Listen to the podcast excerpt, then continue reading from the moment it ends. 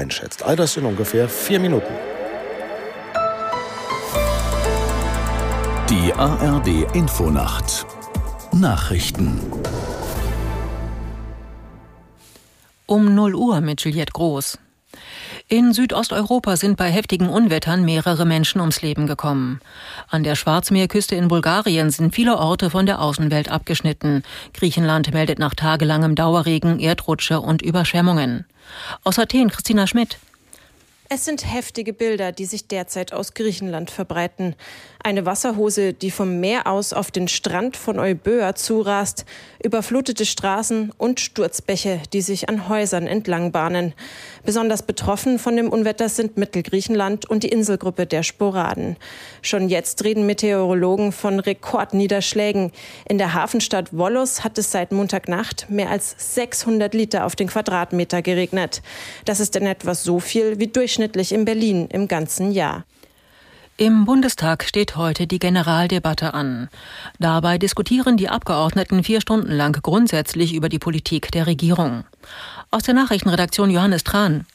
Traditionell eröffnet der Vorsitzende der größten Oppositionsfraktion die Debatte, also CDU-Chef Merz. Anschließend wird Bundeskanzler Scholz reden.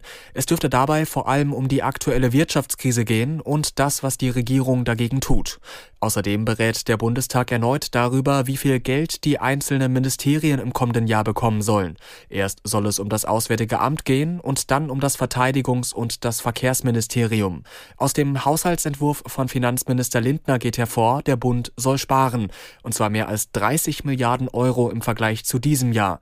So soll das Auswärtige Amt im kommenden Jahr fast 18 Prozent weniger Geld erhalten. Die Etats fürs Verteidigungs- und Verkehrsministerium sollen dagegen etwas größer werden. Seit Beginn des russischen Angriffskriegs hat der ukrainische Grenzschutz mehr als 20.000 wehrpflichtige Männer an der Flucht gehindert. Das teilte ein Sprecher der Behörde mit. Zusätzlich seien etwa 6.200 Männer mit gefälschten Ausreisegenehmigungen erwischt worden. Flüchtige wurden demnach an der Grenze vor allem zu Rumänien und der Republik Moldau aufgegriffen. Viele Ukrainer versuchen sich dem Kriegsdienst zu entziehen. Venedig will ab kommendem Frühjahr ein Gebührensystem für Tagestouristen testen, um den Besucherandrang zu begrenzen. Laut Stadtverwaltung sollen für den Eintritt in das historische Zentrum 5 Euro verlangt werden. Ziel sei es, den Tagestourismus in Venedig zu bestimmten Zeiten herunterzufahren. Für die Testphase sind 30 Tage vorgesehen. Soweit die Meldungen.